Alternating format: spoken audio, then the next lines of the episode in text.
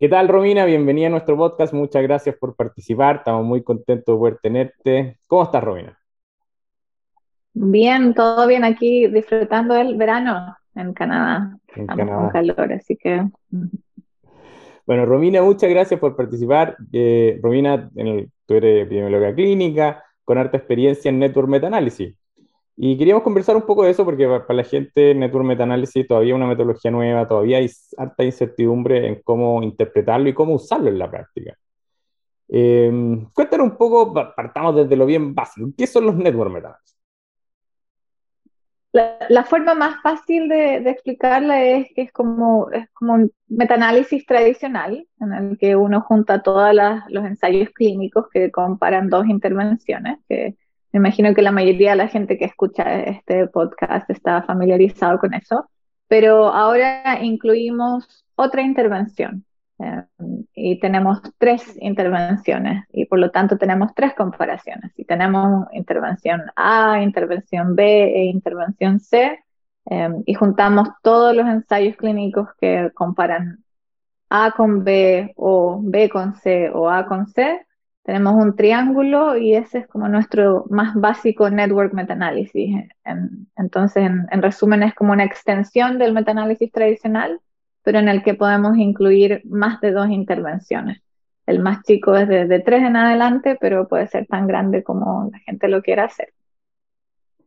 Y te permite también, una de las cosas que yo encuentro interesante, que normalmente en, en salud no, nunca hay dos intervenciones, Eh, normalmente uno tiene varias alternativas y, si bien la comparación head to head, o en el fondo una versus otra, como que nos permite estudiarlo, del punto de vista práctico es bien artificial, porque uno tiene opciones y de repente dice, bueno, de estas tres o cuatro opciones, ¿cuál uso? También hay como una manera de explorar eso. Sí, esa es la ventaja principal que cuando uno lee cualquier artículo sobre network metaanálisis es como la primera ventaja que, sale listada y lo primero que uno escribe en las propuestas de, de fondos concursables, por ejemplo, respecto a network, que claro, en la vida real es extraño que uno esté tratando de tomar una decisión entre solamente dos eh, alternativas. Por lo general uno tiene más de dos. Y en ese sentido un network metaanálisis se, se acercaría más a lo que uno hace en la realidad. Por eso es tan atractivo para los clínicos. Ahora, es difícil interpretarlo porque, eh, o sea, la mente humana, digamos, tiene ciertas limitaciones y cuando uno ve un resultado, un network meta-análisis, hay unas tablas que comparan todo con todo y es súper difícil tratar de aproximarse a, a, qué hacer al final. Eh, o sea, como que es una solución a un problema, pero, pero como que cuando uno como clínico lee el network meta-análisis se queda un poquito también, es difícil. ¿Cómo, ¿Cómo uno puede aproximarse a ese tema? Um, es difícil, totalmente de acuerdo, y mientras más intervenciones uno tenga en el network metaanálisis, más complicado es, porque en el caso más simple en el que tienes tres intervenciones, tienes solamente tres comparaciones, pero eh, si es que tienes cuatro intervenciones, ya tienes seis comparaciones. Si tienes seis intervenciones, eh, va, va, creciendo más y más. Eh, muchos networks, eh, si es que tienes 10 intervenciones, ya estás hablando de más de 100 comparaciones, por lo tanto es muy complicado. Y eso es solamente para uno de los desenlaces que te interesan. Em, la forma en que inicialmente la gente tendía a facilitar la interpretación era por medio de los rankings, que es como otra de las, la segunda ventaja que la gente va siempre a encontrar en los artículos sobre network metaanálisis, que una de las cosas que te permite hacer es que te permite rankear las intervenciones, te dice cuál es la mejor, cuál es la segunda mejor, la tercera mejor, um, y esto tenía, era bastante atractivo para la gente al principio, cuando Network Meta-Análisis era más nuevo. Um, el problema de eso y la razón por la que nosotros por lo general no, no somos muy um, buenos amigos de solamente usar los rankings es, el, es que el usar el ranking es solamente eh, usar el resultado numérico. El ranking es calculado en base a los datos estadísticos que tiene. Pero eh, como me imagino que toda la gente aquí que escucha este podcast saben cuál es la función de grade, que eh, no solamente creemos los números que tenemos frente a nosotros, sino que tenemos que evaluar qué tanto confiamos en esos números. Um, en ese sentido, la interpretación de un network metaanálisis usando solo los rankings pierde eh, ese, ese eh, lado en el que uno considera qué tanto podemos confiar en la evidencia. Por lo tanto, puede que uno tenga un tratamiento que está rankeado primero, eh, pero que la calidad de la evidencia cuando lo comparas con el que está rankeado segundo o tercero es muy baja. Y la verdad es que ya no estamos tan seguros que, que sea el mejor tratamiento para ese específico desenlace. O el otro problema de los rankings es que también ignoran cuál es la magnitud de la diferencia entre cuál es el tratamiento rankeado primero y segundo. Puede que, claro, tengas el tratamiento A rankeado primero y el B segundo, pero la diferencia entre los dos en la práctica clínicamente no es tan importante. Eh, por lo tanto, si bien creo que no estoy respondiendo en sentido de que, eh, o sea, estoy reafirmando, es complejo eh, interpretarlo. Eh, la primera solución fácil que la gente va a encontrar es los rankings, pero eh, probablemente no es una buena idea basarse solo en los rankings. la solución que el grupo GRADE creó para, para este problema de interpretación es que en vez de usar rankings en los que tenemos 1, 2, 3, 4, lo que hacemos es clasificar los tratamientos en grupos, en distintos grupos. Um, y dependiendo de cuáles son los resultados específicos de un network, podemos, por ejemplo, tener em, el grupo de los tratamientos que son los más efectivos para un desenlace y los que están intermedios, por ejemplo, y los que son eh, los que están allá más abajo.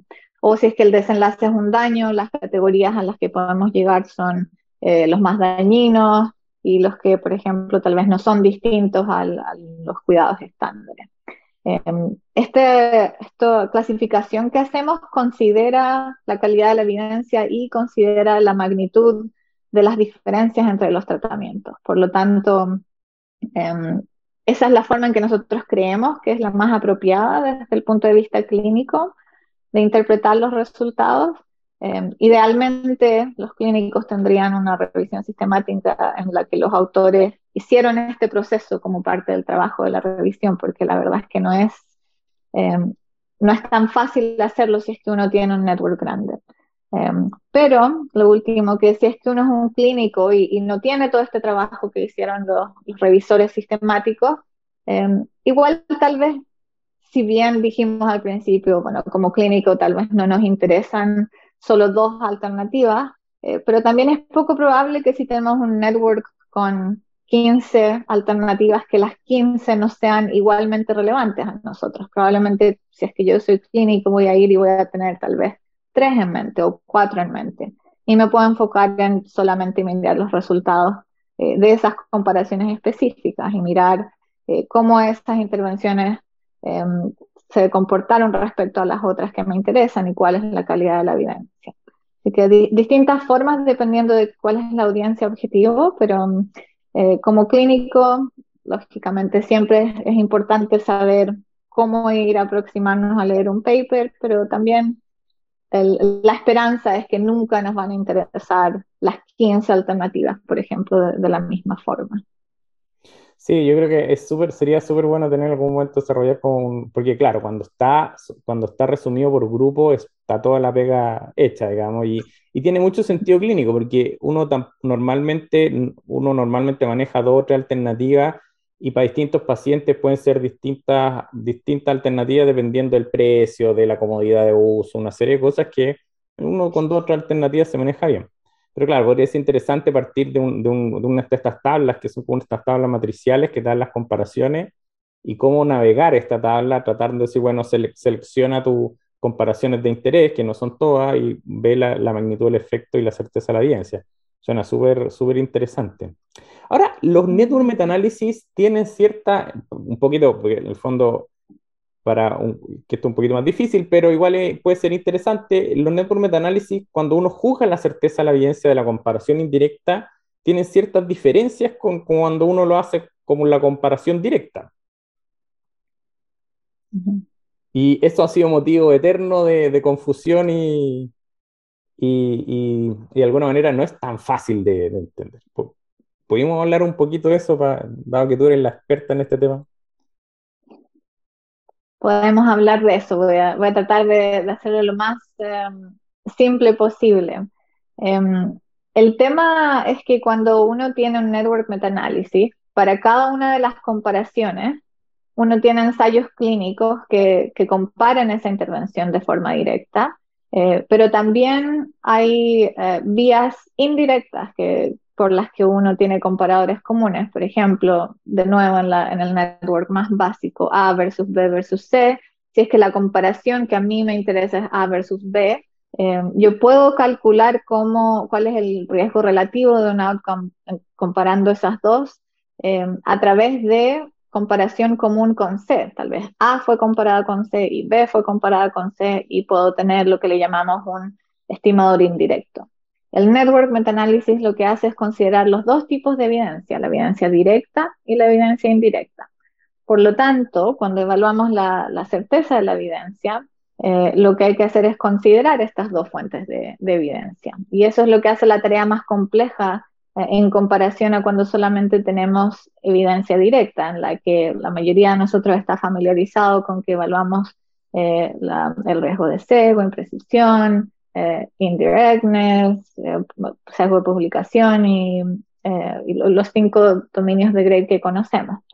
Em, cuando tenemos además evidencia indirecta contribuyendo a, un estimador de efecto, que es lo que pasa en Network Meta-Analysis, lo que hay que hacer es también considerar em, las posibles limitaciones de la evidencia indirecta. Em, y una de las limitaciones principales tiene que ver con el tema de la intransitividad, que es como el concepto nuevo del, del network meta-análisis. Y la mayoría de la gente, nuevamente, si es que van a leer un, artículo sobre network meta-análisis, va a leer que em, para que un network meta-análisis sea válido, tiene que cumplir con el principio de la transitividad, que básicamente significa que es válido hacer estas comparaciones indirectas. Eh, que los ensayos clínicos que comparan A con C tienen que ser suficientemente similares a los ensayos clínicos que comparan B con C.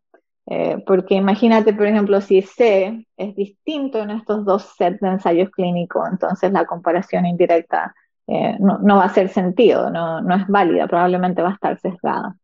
Entonces, a esto es a lo que va el concepto de, intransitividad, tratar de evaluar si es que eh, es válido hacer esta comparación indirecta. En, Gray tiene todo un proceso que, facilita o que guía cómo hacer la evaluación de la calidad de la evidencia eh, de Network Meta-Análisis. La base para esta evaluación siempre parte de em, la evidencia directa. Em, por lo tanto, la mayoría de la gente ya sabe probablemente cómo hacer la, mitad de esta evaluación. Em, lo otro que Greg considera también es cuánto contribuye la evidencia directa versus la evidencia indirecta en un network meta-análisis.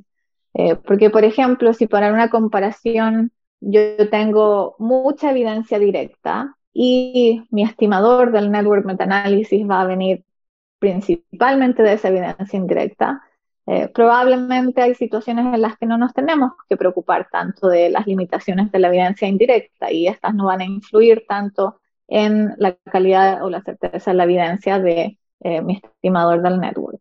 Eh, pero si es que solamente tengo evidencia indirecta para una comparación específica, porque eso es también otra de las cosas atractivas de un network meta-análisis, que podemos tener estimadores para los que no hay estimadores directos, Em, entonces ahí es cuando todos estos principios eh, y procesos de, evaluación de la certeza de la evidencia indirecta eh, van a jugar un rol más importante. Em, hay varios papers publicados, vamos como en siete u ocho papers en, el Journal of Clinical Epidemiology y, hay un par de papers publicados eh, respecto a cómo hacer esta clasificación de la que hablábamos en la pregunta anterior. Em, pero claro, no, no es no es tan fácil, requiere un poco de, conocimientos y entrenamiento. Nuevamente, como un clínico, eh, si es que yo lo estoy aproximando como clínico, ojalá la, tarea ya esté hecha por parte de los revisores sistemáticos, eh, pero si es que no, esas son como las cosas principales que, debería estar pensando. Eh, este estimador de efecto del network está basado principalmente en evidencia directa o en indirecta. Eh, y si es que es principalmente directa, entonces probablemente no haya tanto problema con solamente basarme en las cosas que ya sé para evaluar la, certeza de la evidencia, el riesgo de sesgo, la precisión, etcétera, etcétera. Pero si es solamente indirecta, eh, entonces tengo que mirar cómo, cómo son los ensayos clínicos que comparan A con C y cómo son los ensayos clínicos que comparan B con C. Eh, y además, es esta una comparación válida. Es, eh, me parece que hay algún sesgo por haber hecho esta comparación indirecta. Em, y eso es como en, resumen, pero la verdad es que podríamos estar hablando por horas y, horas. El próximo podcast quizás. pero parece un buen resumen, decir, fijarse de dónde viene, de dónde viene la comparación principalmente. Eh, y si la comparación es directa, uno dice, bueno, uno puede estar más tranquilo, puede, ahora puede estar más tranquilo, tiene que evaluar la comparación directa también, porque puede ser que la comparación directa tenga un serio problema y finalmente produzca certeza muy baja. Pero sí, el, claro, quizá el tema más difícil es cuando hay muy poca evidencia directa, porque es ahí cuando el, network metaanálisis como que cobra un valor especial, porque por ejemplo, si hay mucha evidencia directa y poca indirecta, uno a veces por tiempo hace solamente el network, o sea, hace solamente la, comparación directa y se queda ahí, digamos. Y se queda más o menos tranquilo que, que, pero cuando hay poca evidencia directa, ahí aparece el network como una herramienta que a veces es necesaria para la toma de decisiones y claro, pues están todas estas consideraciones que no es llegar y, comprar, digamos, la, la, comparación directa, sino que uno tiene que juzgar eh, qué tan confiable es la comparación directa. Ahora, el, igual es un, es un, paso adelante. Yo ya me veo viejo, digamos, pero al principio, cuando partió esto el Network Meta-Análisis, cuando lo plantearon en la Cochrane y cuando partió en Gray también, en el fondo, el, el baseline, es decir, la comparación indirecta siempre tiene una certeza más, tiene una certeza mucho más baja. Incluso en algún minuto existió esta regla de disminuir dos niveles de entrada. Y de a poco, digamos, la, cosa iba avanzando, decir, bueno, bueno, no, no, no, no, no, no le, no le, o sea, no consideramos que siempre alta certeza, no consideramos que siempre baja, tratemos de ver qué tan buena es la comparación indirecta. Y ahí es donde aparecen, donde aparecen todos estos procedimientos, digamos, como la perspectiva un poco como histórica. Yo creo que es bastante bueno porque en el fondo permite utilizar el network meta se toma decisiones y no quedarse con la idea de que siempre va a producir certeza baja. Sí, eh, totalmente de acuerdo. Es, complejo, pero claro, como tú dices al principio, Grader era, no, no, no creemos las comparaciones indirectas de entrada.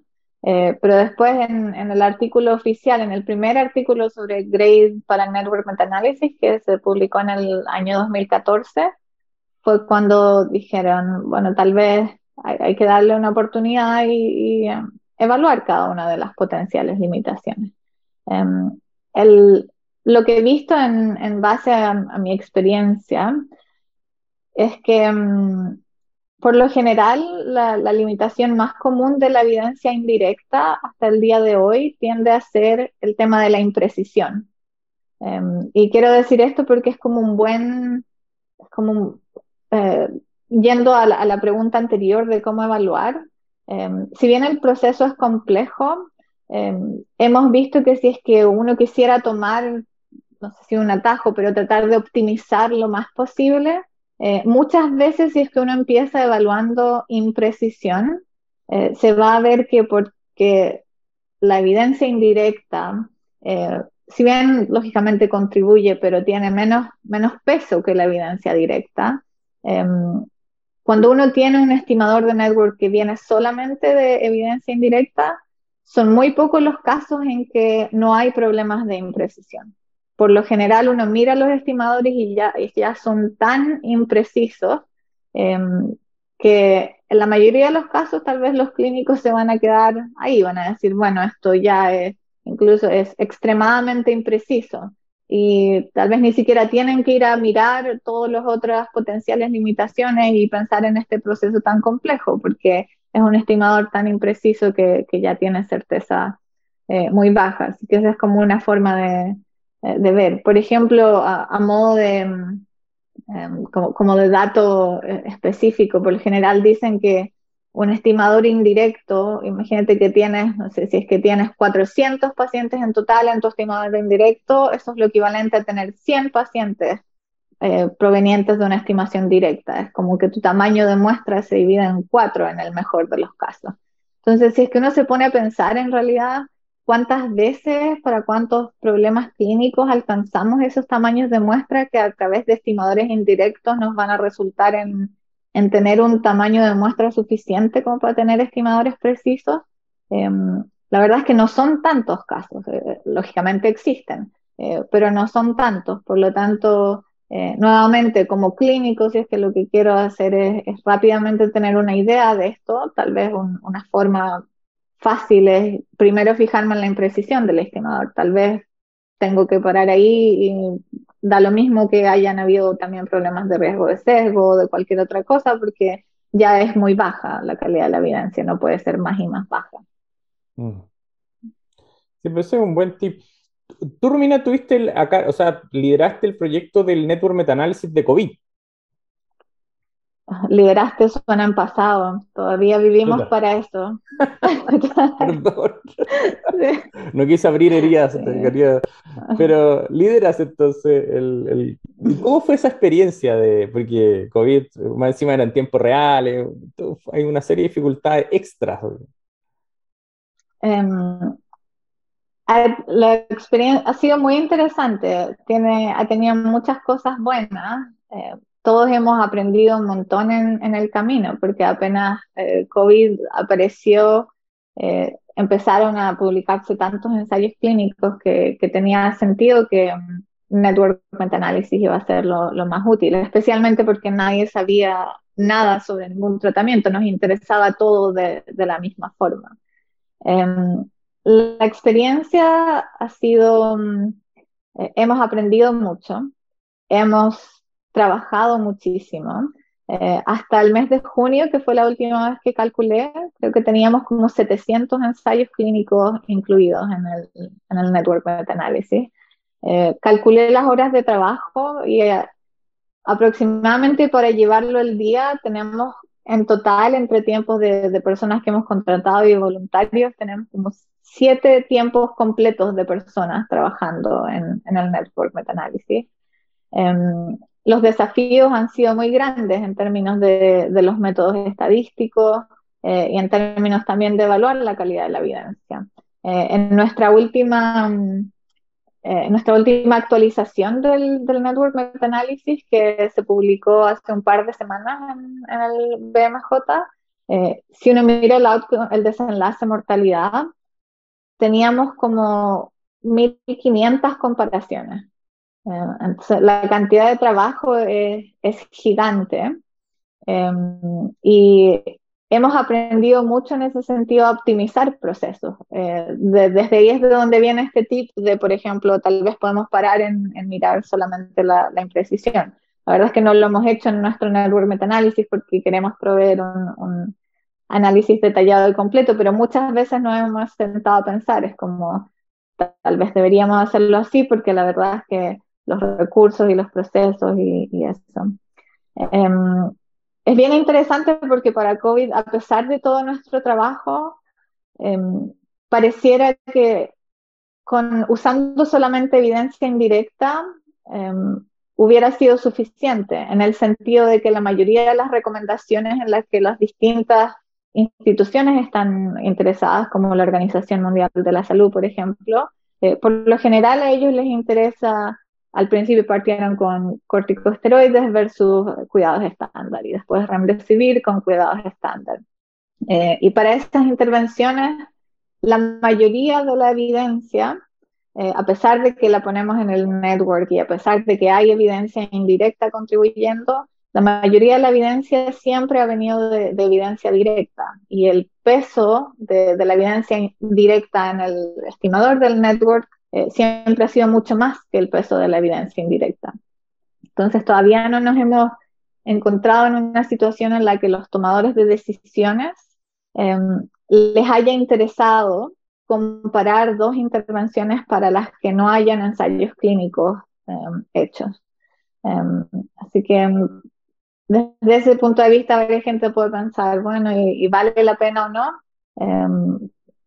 No lo, no lo sabemos. Tal vez hay alguien que, que, lea nuestro network y que sí le interesen esas comparaciones indirectas y que la están usando de alguna manera, pero, eh, pero no sé, la verdad es que no estoy segura y, creo que aún tengo que encontrarme en alguna circunstancia en la que a quien esté tomando decisiones en, un panel de guías, eh, su interés principal tenga que ver con dos intervenciones que nunca hayan sido comparadas en, ensayos clínicos.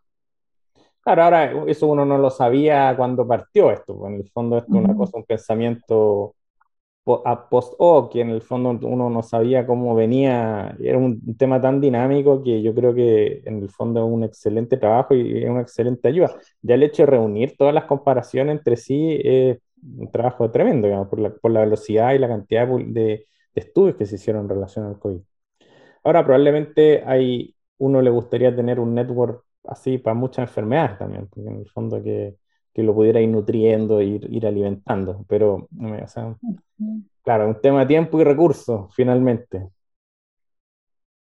Y probablemente también de necesidad. El tema es que uno escucha tanto el, concepto de, de, revisiones sistemáticas vivas o, living reviews, eh, pero la verdad es que tal vez no todo necesita ser living. Y lo otro en lo que hemos reflexionado bastante es cuál es la diferencia entre algo que está vivo y algo que se actualiza cada cierto periodo de tiempo, porque no para todas las condiciones la investigación está evolucionando tan rápido. Así que probablemente no todo necesita ser, eh, estar vivo todo el tiempo. Pero no, ha sido una experiencia Dale, dale, dale. perdón. Además, en el fondo también hay enfermedades en que el outcome se produce años después de la intervención. Por ejemplo, en el cáncer, tú dices, bueno, ¿cuál es la probabilidad que todos los meses esté saliendo? Es poco probable, dada la, la evolución de la enfermedad. Ahora, COVID reunía, era una enfermedad cortita, entonces como que rápidamente los investigadores obtenían datos nuevos. Exacto. Sí, no, eh, COVID fue, yo creo que el ejemplo perfecto de, de hacer un, Living Systematic Review con Network Meta-Análisis, porque nos interesaban todas las intervenciones, porque no sabíamos nada. Em, y estaban los ensayos clínicos saliendo. Yo creo que todavía nosotros nos reunimos en nuestro grupo de trabajo pequeño todos los lunes y todavía no ha parado. Cada semana tenemos entre 10 y 15 ensayos clínicos nuevos que, que han sido publicados. Eh, y a esta altura ya estamos es interesante porque todos nos comprometimos para un año. Eso fue lo que, lo que planificamos al principio. ¿Quieres trabajar en esto un año? Y, todos dijimos que sí.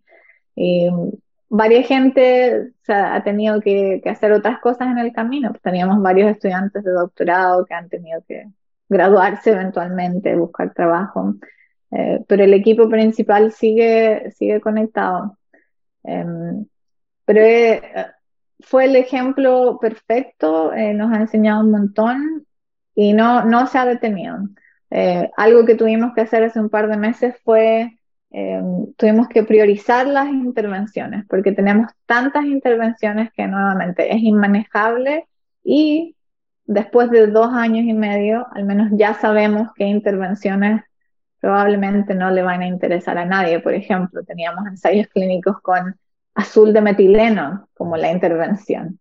Eh, entonces, eh, hace un par de meses nos sentamos con, con, los expertos clínicos que son parte del panel de la guía de, OMS para llegar a un acuerdo de cuáles eran las intervenciones que probablemente podemos dejar de, colectar eh, datos. Así que no, hemos, hemos, aprendido muchísimo. Buena experiencia, pero definitivamente más larga de, de lo que pensamos que, que iba a ser. Bueno, Romina, muchas gracias por el podcast, muy interesante la conversación y agradecido de haberte tenido acá en nuestro podcast. Gracias a ti, Ignacio, por la invitación.